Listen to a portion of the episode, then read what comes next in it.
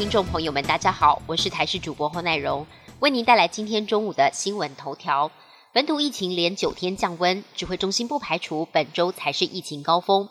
不过，对于下周四边境开放的时程依旧不变。有感染科专家以日本为例，认为开放边境一度让确诊数倍增，但日本疫情最终也没有失控。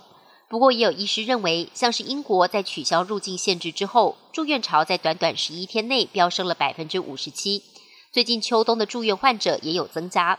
另外，对于次世代疫苗，ACIP 召集人李秉颖则说，未来会把容易接触病毒还有容易有重症的高风险群纳入第三阶段对象。政府宣布十月十三号开放国门，实施入境零加七新制，百货也提前迎来解封商机。八月上旬，羽绒衣业绩成长百分之二十五。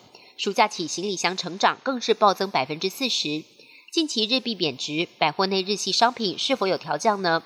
百货业者直言无法这么快反应，国际交易都是用美金计价，而且目前就已经在准备明年的春季活动了。今年以来，因为蛋荒严重，产地价先后连四涨，七月二十号时还创下史上新高，每台斤四十二点五元。随着每日产蛋量上升。农委会昨天表示，产地价已经下收两元，降为四十点五元。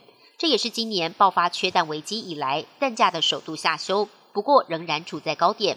而且是否带动市场零售价的调降，还有待观察。消费者短时间买蛋恐怕感受不深。外电消息部分，北韩在四号清晨发射了一枚弹道飞弹，这枚飞越了日本上空，最后落入了太平洋。这不但是北韩近十天内第五度射弹。更是今年以来北韩挑衅意味最浓厚的飞弹试射。日向岸田文雄四号晚间跟美国总统拜登通电话，双方强烈谴责北韩发射飞弹。而因应北韩威胁，美日跟美韩也分别在四号进行战机演习，警告北韩不要轻举妄动。针对是否收购推特，全球首富马斯克再度改变心意。推特向监管机关证实，马斯克致函推特，表示将会依稍早达成的协议，以四百四十亿美元收购推特。消息一出，推特股价暴涨二十二个百分点。马斯克先前宣称，推特幽灵账号太多，希望在不支付十亿美元分手费的情况下终止收购。结果被推特一状告上法院。美国德拉瓦州横平法院预定十七号开庭审理。分析师指出，马斯克同意收购，显示他认为胜诉几率不大。不少餐厅引进人工智慧。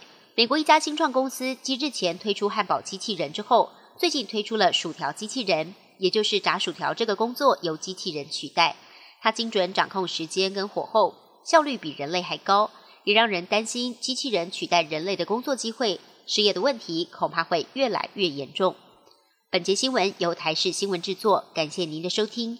更多内容请锁定台视各界新闻与台视新闻 YouTube 频道。